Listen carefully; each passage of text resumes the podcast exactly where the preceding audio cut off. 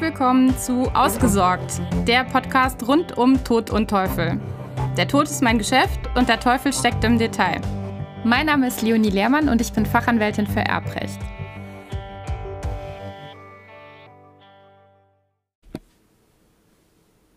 In der heutigen Folge geht es um das Thema Lebensversicherungen bzw. Verträge zugunsten Dritter. Ein Vertrag zugunsten Dritter ist beispielsweise ein Spar- oder Depotvertrag zugunsten einer bestimmten Person. Ich will einen konkreten Fall machen. Wenn Oma Erna ein Sparkonto in ihrem eigenen Namen bei der Z-Bank anlegt, bei ihrem Ableben soll das Sparkonto dann ihrem Enkel Eberhard zur Verfügung stehen und das vereinbart sie auch schon so mit der Z-Bank, dann haben wir einen Vertrag zugunsten Dritter. Eberhard hat dann bei dem Ableben seiner Oma einen eigenen Anspruch auf Auszahlung gegen die besagte Z-Bank. Die Oma kann in der Zwischenzeit bis zum Tod jederzeit Änderungen vornehmen und beispielsweise einem anderen ihrer Enkel das besagte Sparkonto zuwenden. Das setzt natürlich voraus, dass sie die Bezugsberechtigung widerruflich eingeräumt hat und nicht unwiderruflich, was auch möglich ist, aber in aller Regel eher nicht gemacht wird. Also der Normalfall wäre, dass sie es jederzeit ändern kann. Unter nahen Angehörigen ist auch die Einrichtung eines Sparbuchs üblich.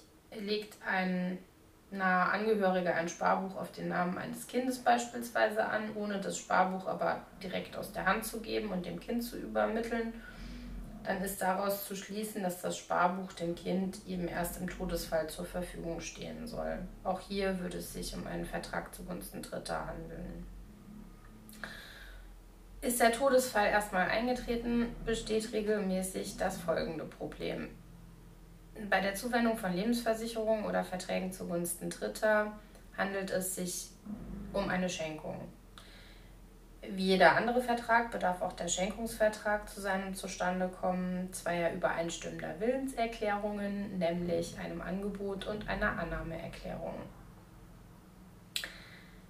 Nun ist im Schenkungsrecht vorgesehen, dass die Schenkung als solche zu ihrer Wirksamkeit generell der notariellen Beurkundung bedarf ist diese notarielle Beurkundung eben nicht vorgenommen worden, wie das in aller Regel bei Bankverträgen oder Lebensversicherungen der Fall ist, dann handelt es sich um einen Formmangel der Schenkung, der allerdings geheilt werden kann.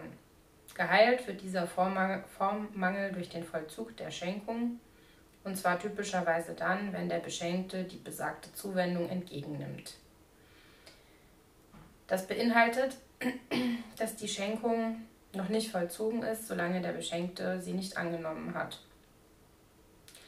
Für den Erben, der in die Rechtsposition des Erblassers eingetreten ist, bedeutet das, dass er das Schenkungsangebot des Erblassers an den Bezugsberechtigten gegenüber der Bank oder der Versicherung widerrufen kann, solange der Begünstigte, also der Bezugsberechtigte, diese dritte Person noch nicht angenommen hat.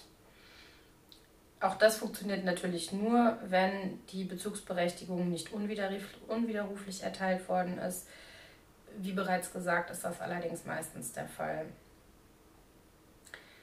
Dadurch, dass der Erbe eine solche Widerrufsmöglichkeit gegenüber der Bank bzw. der Lebensversicherung hat, ist es wichtig, je nachdem, auf welcher Seite ich stehe, schnell zu handeln, wenn mir bekannt wird, dass ein Vertrag zugunsten Dritter vorhanden ist.